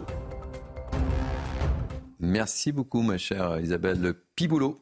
Euh, c'est la dernière ligne droite, hein, il est 12h32. Il nous reste euh, deux thèmes sur lesquels j'aimerais vous faire agir avec moi pour commenter euh, l'actualité. Évidemment, on a Imaim Fadel, Caroline Pilast, Kevin Bossuet et Harold Iman qui est resté avec nous. Allez, on va euh, parler de la situation des gens du voyage qui pose euh, parfois des problèmes euh, aux élus des, petites communes, mais pas que des petites communes d'ailleurs, des communes tout court. Et la majorité présidentielle prépare un texte pour faciliter les expulsions des campements illégaux. On va retrouver dans quelques instants Gilles Bourdelex, qui est maire d'hiver droite de Cholet, qui a été confronté sur cette commune à, à, cette problématique. On voit les explications de Thomas Bonnet et on ouvre le débat avec Gilles Bourdelex et mes grands témoins. Le député qui porte ce projet de loi, c'est Ludovic Mendes, élu Renaissance en Moselle, dans une circonscription directement concernée par les rassemblements illégaux euh, de caravanes. Avec le soutien du ministre de l'Intérieur Gérald Darmanin, il travaille depuis plusieurs mois euh, sur ce texte pour faciliter les expulsions, un texte qui est encore en cours d'élaboration et qui aura pour objectif d'inverser la charge, donner au préfet la possibilité de délivrer des arrêtés d'expulsion dans les 24 à 48 heures après avoir été saisi par un maire constate l'occupation illégale d'un terrain public. Parmi les autres dispositifs prévus dans ce texte, l'augmentation de l'amende forfaitaire à 1500 euros, la possibilité de saisir les véhicules, mais aussi la reconnaissance de la caravane comme logement pour peu qu'on y vive huit mois dans l'année minimum. Alors Ludovic Mendes affirme que le but de cette loi n'est pas de stigmatiser la communauté des gens du voyage, mais de faciliter les procédures en s'affranchissant des délais des tribunaux administratifs en cas d'occupation illégale. Le texte devrait être présenté d'ici la fin de l'année. La majorité espère pouvoir compter sur le soutien de députés d'opposition qui, pour certains, sont également confrontés localement à ces problématiques. Gilles Bourdelex, bonjour. Soyez le bienvenu. Je rappelle que vous êtes le maire d'hiver droite de Cholet. J'ai souhaité que vous soyez notre invité parce que vous avez été confronté en tant qu'élu, justement, je m'en souviens, hein, euh, vous avez été confronté à cette situation. Racontez-nous ce que, comment les choses s'étaient déroulées et les mesures que vous aviez prises. Et ensuite, je vous ferai réagir sur justement ce, ce projet. Racontez-nous d'abord les faits. Comme, comme, beaucoup de mes collègues, j'ai été confronté très régulièrement à ce problème. Alors j'avais eu euh, une grosse difficulté il y a dix ans. Euh, avec euh, une centaine de caravanes qui s'installent sur un terrain qui n'est pas prévu pour cela, une confrontation où ils finissent par se mettre à 50 devant moi avec des barres de fer et des couteaux en faisant euh, le, signe nazi. j'avais fait un commentaire qui a été interprété, qui était un commentaire très privé, euh, qui n'avait pas à être public. Il a été enregistré par un journaliste du Corée de l'Ouest et ce journal s'est permis de faire une campagne odieuse contre moi. Ça m'a valu un procès, une condamnation, mais de gagner in fine à la Cour de cassation. Enfin, ça étant, au-delà de ça, pour bien poser le problème, nous avons dans tous les départements un schéma départemental des gens du voyage. Mm. Si je prends la ville de Cholet, nous l'assumons depuis le départ, c'est-à-dire que nous avons un terrain pour les petits groupes de caravanes qui passent quelques jours, et nous avons un terrain de grand passage pour les groupes qui passent d'une centaine, 150, parfois 200 caravanes entre mai, juin et septembre, des groupes qui s'en vont ensuite vers des très grands rassemblements. Euh, si je prends le cas à côté de Saint-Nazaire, vous avez Trignac, vous avez des, centaines et des centaines de caravanes qui sont là pendant tout l'été. Ce sont ces grands rassemblements. Euh, alors avec des dates en plus qui sont prévues au printemps et qui sont, ne sont jamais tenues, ils viennent jamais aux dates prévues, c'est pas les mêmes groupes. Enfin bon, on, gère comme on peut. Nous, on a ajouté une autre opération qui était très positive avec l'Office HLM. Nous avons construit un bâtiment dur pour les gens du voyage dits sédentarisés, euh, dans, lesquels il y a une pièce de vie, il y a les sanitaires, il y a la salle de bain, et la caravane est sur le parking devant, puisqu'il euh, n'y a pas de chambre dans ces bâtiments, euh, dans la mesure où les familles souhaitent dormir dans leur caravane. Donc nous avons tout cet arsenal qui est tout à fait aux réponses légales de ce qui est prévu par ce schéma départemental. Mais la problématique, c'est que vous avez à longueur de temps des groupes qui viennent, qui s'installent n'importe où parce qu'ils ont envie d'aller s'installer euh, sur un terrain euh, de sport, sur un parking de supermarché, etc. etc. Et ils refusent l'offre qu'on leur fait, sachant que si jamais le terrain de petit passage est occupé pleinement, on doit les orienter vers d'autres terrains à proximité. Et il y a toujours à 15, 20, 25 km des possibilités il est nécessaire, euh, Gilles Bourdelex, d'avoir ce, texte pour faciliter justement les, expulsions des, campements euh, illégaux. Il est nécessaire, évidemment, pour clarifier les choses. Oui, je crois que c'est une avancée euh, importante parce que on a déjà un coût important pour aménager les lieux d'accueil. Et je peux vous dire qu'il faut des décennies, des décennies, des décennies pour récupérer notre investissement par rapport à ce que nous demandons comme, comme loyer ou comme occupation aux gens du voyage. mais ensuite, si un groupe s'installe quelque part, et, je peux vous dire qu'on a affaire en face de nous à des gens qui connaissent parfaitement les lois. Euh, ils savent qu'il faut un constat d'huissier, qu'il faut transmettre ensuite, qu'il faut transmettre au tribunal, etc., etc. Il y a des étapes qui sont longues, euh, ça prend jusqu'à 8 jours et ça coûte de l'argent. Il suffit de partir juste avant la fin de la semaine pour se mettre à 100 mètres du premier lieu pour qu'on doive recommencer toute la procédure. Ce qui est quand même très très lourd et surtout très coûteux alors même qu'on a déjà investi pour un accueil légal, un accueil correct, un accueil avec tout ce qu'il faut, euh, sur le petit terrain, les sanitaires. Euh, enfin, vraiment, on a, on a des accueils corrects. Et à côté de ça, on n'a pas de réaction rapide et efficace aux installations illégales, avec souvent des gens qui sont excessivement agressifs, il faut le dire, euh, et qui considèrent qu'ils ont tous les droits. Et nous, n'en avons pas. Donc, avoir un texte qui accélère euh, l'expulsion des personnes en situation illégale, je crois que c'est vraiment un progrès que je salue. Je vous garde quelques instants. On ouvre le débat avec mes, mes invités. Naïm Fadel, c'est un sujet sensible. On l'évoque souvent sur les plateaux de, de, de CNews. Hein. c'est pas simple à gérer. Hein. Exactement, c'est un sujet sensible. Et si effectivement, Monsieur le maire a tout résumé, c'est qu'il est fait euh, une obligation hein, pour les communes de plus de 5000 habitants et même pour les petites d'ailleurs, d'avoir des aires euh, d'accueil des mmh. gens du voyage. Et malgré ces aires d'accueil du voyage, malgré euh, ce qu'il nous citait Monsieur le maire, tout ce qu'il a mis en place, c'est pas respecté. Et c'est vrai que les, toutes les, pratiquement toutes les communes se retrouvent devant cette difficulté où beaucoup de gens du voyage, malheureusement, euh, ne respectent pas les aires de jeu qui leur sont mis à disposition, mais préfèrent aller d'une manière illégale sur des terrains, souvent aussi des terrains qui ne sont pas forcément la propriété de, mm. la commune, mais la propriété aussi de, particuliers, avec toutes les nuisances et avec aussi toutes les, tous les risques. Parce que ces aires d'accueil des gens du voyage qui sont mis en place, en général, sont sécurisées. Il y a aussi des points d'eau, mm. etc. Tout est mis en, euh, comment dire, tout est organisé pour que ça se passe bien. Moi, j'ai souvenir hein, d'un terrain qui avait été illégalement occupé par des gens du voyage, où un enfant malheureusement était tombé dans une, une fosse et il en était euh, euh, décédé, Donc je pense que cette loi est bienvenue. Euh, et on voit bien, hein, malheureusement, que notre État de droit a du mal à faire respecter mmh. la loi. Kevin Bossuet. Oui, donc on voit bien que ça pose de plus en plus un problème avec en effet des, gens qui ne respectent pas toujours la loi. Donc je pense qu'il y a besoin d'un encadrement pour protéger également les élus de la République qui parfois euh, font face à des comportements qui sont euh, parfaitement euh, inappropriés. Donc là, encore une fois, il faut réglementer pour permettre à ce que l'accueil se fasse dans de bonnes conditions et dans un cadre légal et réglementé. Caroline Pilas. Dans notre pays, il y a beaucoup de lois existantes, malheureusement, qui ne sont pas appliquées. J'espère que celle-ci hein, ne dérogera pas à la règle. Mais je comprends l'exaspération de ces municipalités ainsi que de la part de certains de ces riverains qui en ont marre que certaines de ces personnes, ne faisant pas non plus une généralité, cassent, vandalisent, hein, fassent subir des nuisances sonores. Parfois, vous pouvez même retrouver hein, du mobilier urbain euh, saccagé, ainsi que des déchetteries sauvages. Monsieur le disait, il faut mettre à disposition peut-être d'autres endroits pour ces personnes. Maintenant, je n'ai pas évidemment euh, la solution, mais j'espère surtout qu'il y aura une solution pérenne de part et d'autre. Euh, Gilles Bourdex, dernière question. Depuis que vous avez euh, mis en place un certain nombre d'installations, bon, les, problèmes que vous avez rencontrés, ça remonte à une dizaine d'années, vous l'avez évoqué. Vous avez eu d'autres problèmes depuis ou pas? Ah oui, non, mais c'est très régulier. Là, je parlais d'un problème euh, important parce qu'il avait fait euh, des choux gras de, des, des, médias, mais on, a très régulièrement encore, euh, là, au cours des semaines passées, on a des petits groupes qui sont installés n'importe où. C'est permanent. nous, nous avons été, voilà, je le vante un peu, mais la première ville de Maine-et-Loire à, mettre en place le schéma départemental, et je le répète, aller au-delà avec ce lieu construit avec l'office HLM pour les sédentariser, mais ça n'empêche pas que ce n'est pas respecté. Et et je le redis, ça coûte cher à la collectivité à chaque fois.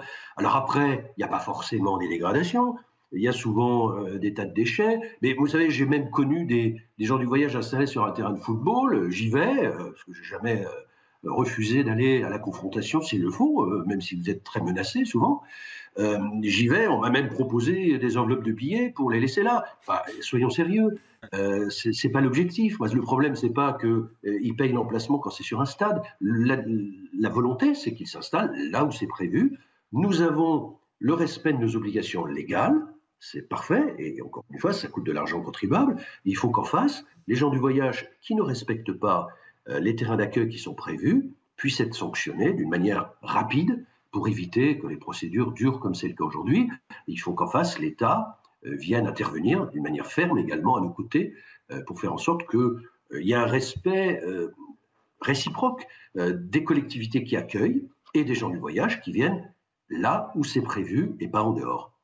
Merci d'avoir apporté ce témoignage, Gilles Bourdehec. Je rappelle que vous êtes maire d'hiver droite de Cholet. Allez, on va terminer cette émission. Je vais vous amener euh, du côté du nord-est de Paris avec une situation qui exaspère, qui agace les riverains au nord-est de Paris, puisque depuis plusieurs semaines, des individus proposent des jeux d'argent en pleine rue, entraînant évidemment eh bien, des nuisances sonores, et ça jusqu'au petit matin. Reportage Fabrice Elsner, Corentin Brio. Ce sera le dernier sujet de Mini News Weekend. On en parle avec vous. À tout de suite. En face de la gare de l'Est à Paris, un groupe d'individus joue aux cartes. Cette séquence a lieu la nuit, mais les rassemblements ont aussi lieu en pleine journée. Les habitants du quartier, déjà préoccupés par les consommateurs de crack, s'inquiètent de ces attroupements. À chaque fois, vous avez des, nouveaux problèmes qui arrivent euh, et qui ne sont pas réglés. C'est-à-dire que bah, les problèmes des migrants, ils ne sont pas réglés. Les problèmes de crack, euh, ils sont quand même bien présents dans le quartier. Euh, enfin bref, c'est permanent, permanent. Moi, ça me fait peur. Moi, je, à cause de ça, je sors pas la nuit à partir de 22h. Enfin, j'ai pas envie du tout que, enfin, de me faire agresser ou qu'il y ait des tensions et que ça se déborde là où, de là où je suis. Mais malgré l'inquiétude, l'intervention des forces de l'ordre est pour l'instant impossible. On ne peut pas leur reprocher grand-chose. Alors euh, c'est un petit peu horrible de dire ça, mais c'est du tapage en fait qui se passe actuellement. Alors des fois il y a des, il y a des bagarres. Euh, donc là c'est là l'intervention des, des, effectifs de police sur le tapage, sur les, sur les bagarres mais les rassemblements, euh, ils, se, ils, se, positionnent sur des trottoirs pour jouer à des jeux en ligne qui ne sont pas euh, illégaux. C'est contrairement à ce qu'on a pu voir sur d'autres secteurs comme le Champ de Mars ou, euh, ou, ou sur le 13e arrondissement. L'association de riverains Demain-la-Chapelle a déposé plainte contre ces rassemblements. Caroline Pilas, c'est sympa Paris. Hein? Ah, c'est magnifique. On a le progrès. Plus on va, pas taper encore sur la ville de, Paris, évidemment. Mais non, euh, sur Madame Hidalgo, non. non. Quand même, on est dimanche. Bref, euh, j'ai envie de vous dire, c'est un jour sans fin. On entend parler de ces histoires depuis combien de temps? Hmm. Dans notre domaine, ça s'appelle un marronnier. Moi, je plains ces riverains, ces habitants, ces commerçants qui subissent et qui en plus sont obligés la majorité du temps de témoigner anonymement. Mm. Donc euh, on marche pas sur la tête. C'est pas ubuesque ce pays. J'ai envie de vous demander hein, de manière non démagogique, qu'est-ce qui fonctionne en fait dans notre pays? Parce que la mairie de Paris hein, ren- renvoie la balle au préfet. Ainsi qu'à la majorité et en fait on ne trouve pas de solution une fois de plus. Ces gens subissent, beaucoup envie de partir mais n'ont pas forcément les moyens d'aller habiter ailleurs. Et ne soyons pas étonnés, en dehors des prix exorbitants de notre capitale, que beaucoup de Français, en dehors de la période de la Covid, aient déserté Paris parce que Paris est impraticable, Paris est insécure, Paris est rempli de nuisances. Enfin, c'est impossible d'être et de vivre à Paris. Total soutien à ces personnes. Une fois de plus, je ne suis pas élu, je n'ai pas la solution, mais je pense que franchement, il va falloir se positionner une bonne fois pour toutes sur cette question. Vous êtes plus tranquille à Dreux, ma chère Naïm Fadel Ah ben, clairement. Franchement, on n'a pas du tout ce problème-là. Non, mais là, ça pose la question de la tranquillité, tranquillité publique, parce que le policier disait qu'il n'y avait rien d'illégal. Mais je regrette. Les citoyens euh, qui habitent euh, dans ce quartier ont le droit aussi à la tranquillité. Mais vous voyez aussi que c'est l'addition aussi des problèmes de, de ce pays. C'est-à-dire que vous avez des migrants qui certainement sont beaucoup aussi sans domicile fixe. Et à, à ça, vous rajoutez aussi ceux qui, se, qui consomment du crack. Donc voilà. Donc le problème, c'est que euh, on parlait aussi qui est responsable, mais c'est la mairie de Paris, parce que je regrette. L'espace public, c'est la mairie de Paris qui doit faire en sorte d'avoir une police municipale qui puisse intervenir, ou bien faire intervenir les policiers euh, nationaux dans, sur la question, encore une fois, de la tranquillité publique. Kevin, dernier mot. Il y a quelques décennies, Paris était l'une des plus belles villes du monde. Désormais, c'est un enfer à ciel ouvert où on a du mal à circuler. Alors là, les- l'espèce de bande de vélo où moi j'ai failli être renversé euh, Vous à plusieurs reprises. on Vous n'allez pas avoir la médaille de la ville, mon cher Kevin ah, Bossuet. hein. euh, je ne la, je Ni ne vous, la souhaite pas, Caroline Dinas. surtout si elle est remise par Anne Hidalgo, évidemment. Non, mais c'est infernal. Genre, Il y a des migrants qui font du trafic de drogue, il y a des, des gens qui font des jeux dans la rue, etc. C'est devenu impraticable, c'est devenu un enfer. Et moi, ce qui me tue, c'est qu'on n'a même plus le droit d'être tranquille. À chaque instant, on sait qu'une agression peut venir. À chaque instant, on va être embêté. On, on ne rentre même plus en conflit puisqu'on a peur d'avoir une réponse qui soit totalement disproportionnée. Donc, on se tait, on baisse les yeux et on subit. Voilà ce qui est devenu Paris. Allez, euh, un dernier mot, car, euh, Harold Iman. Ça vous inspire dire, ce sujet? C'est un peu à l'image de la plupart des capitales du monde. Et Oh, New York redevient comme ça. ça l'était dans les années 70. Je me rappelle des gars qui jouaient avec les petites coquilles là dans la rue. Il y avait des attroupements sur la 42e rue et, et 5e avenue. C'était des choses. Donc on a, Paris a rattrapé son retard par rapport à New York, c'est ça que vous êtes en train de nous dire Oui, c'est cyclique, ça va. De- Donc il y a un moment où on peut l'arrêter et d'autres, euh, la, la- la- la marée remonte. On est dans une période où la Mais il y a marée eu une remonte. période aussi où le maire a endigué la violence, les trafics, et- etc. Et aussi euh, le boom. Immo- Giuliani. Oui, non, mais Giuliani a fait un travail admirable, mais il y avait aussi le boom immobilier qui a fait partir les gens qui vendaient du crack euh, de- devant des hôpitaux euh, où, où, euh, mon meilleur ami faisait ses études. Il voyait, on voyait par la fenêtre, en, plein Manhattan. hein. En tout cas, Varsovie ou Budapest, il n'y a Non. pas tous ces problèmes. Allez. Non, le ça, c'est vrai. laxisme n'est pas le même. Il aura la médaille de, de la Pologne. bah, ouais. merci Ah, euh, mes amis, merci. Mamien Fadel, merci. Caroline Pilastre, merci Kevin Bossuet, je remercie également Célia Barotte, Elodie Huchard et Harold Iman évidemment, qui ont participé largement euh, au succès de cette émission. Merci euh, à François Hepp, à Anne-Isabelle Tollet, à Cynthia Pina qui m'ont euh, aidé à préparer ces deux heures. Merci aux équipes de la promotion, Jacques Sanchez, Raphaël de Montferrand, merci aux équipes en régie évidemment que je salue. Vous pouvez revivre cette émission, vous connaissez la chanson sur notre site cnews.fr.